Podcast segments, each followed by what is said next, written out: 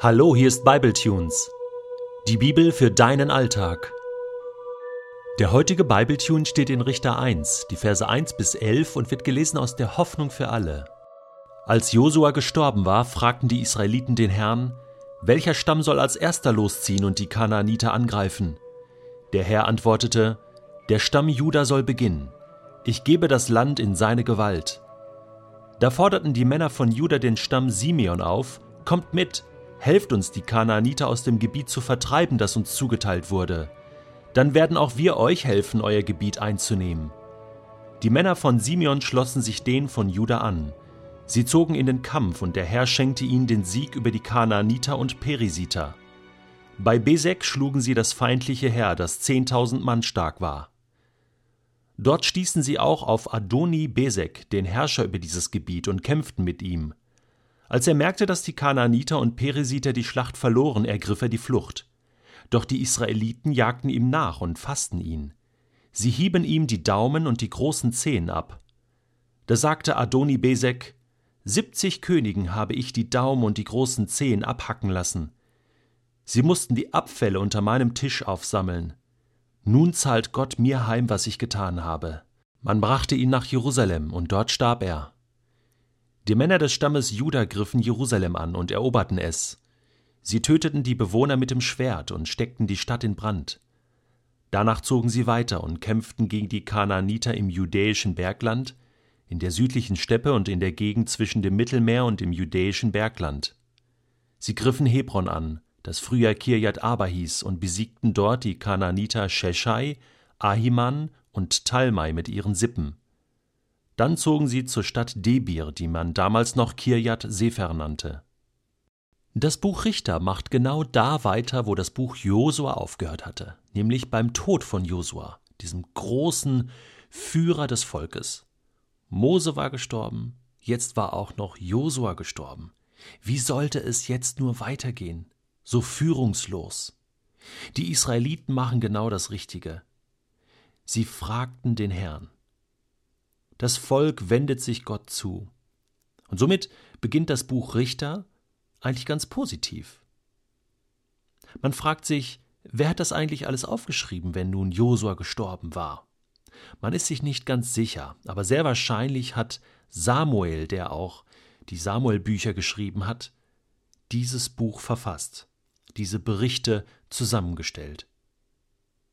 Und er beschreibt eigentlich etwas was wir auch schon im Buch Josua gelesen haben, nämlich dass die einzelnen Stämme Israels nun versuchen, das Land in ihre Gewalt zu bringen.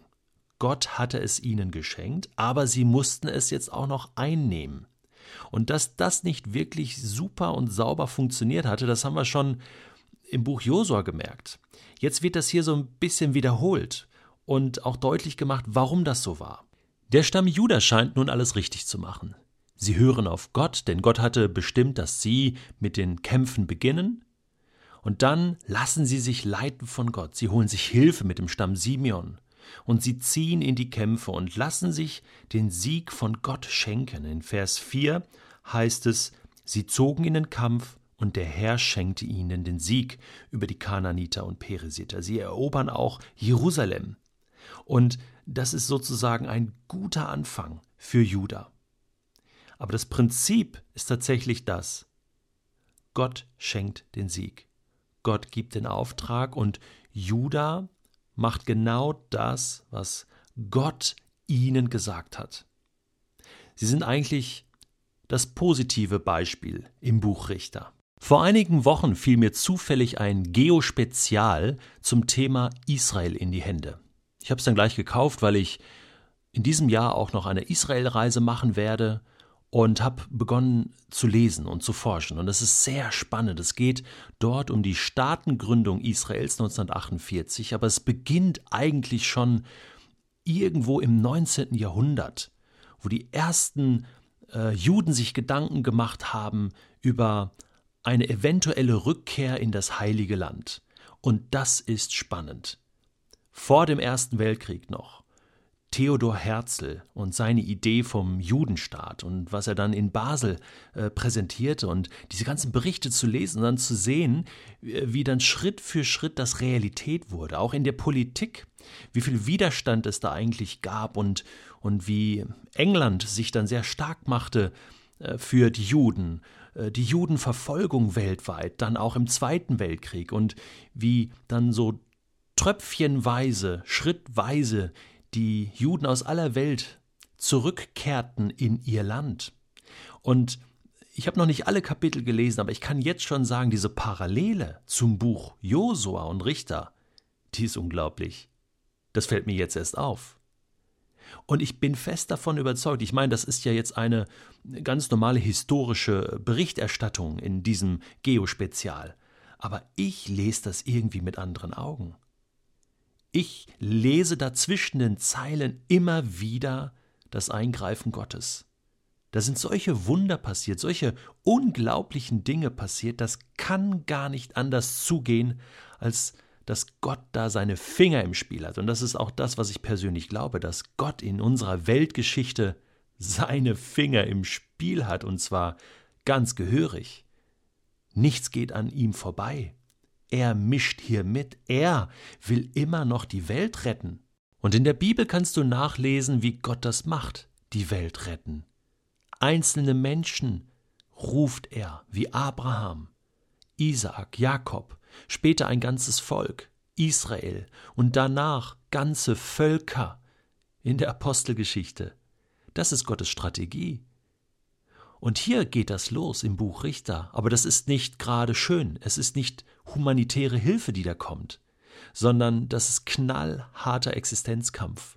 Da geht es darum, überhaupt erstmal an Boden zu gewinnen, erstmal die Fahne Gottes überhaupt zu hissen. Und Israel muss hier kämpfen um das eigene Überleben, um seine Existenz. Und Gott hilft dem Volk Israel. Warum? Weil er sich einfach dafür entschieden hat.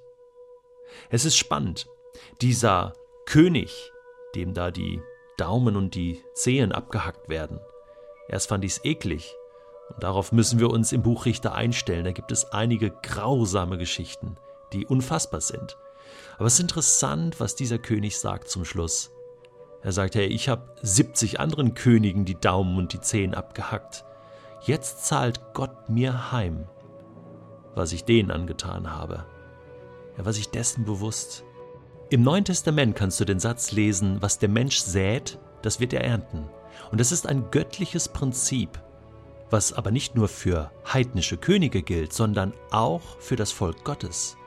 Das beschreibt uns das Buch Richter.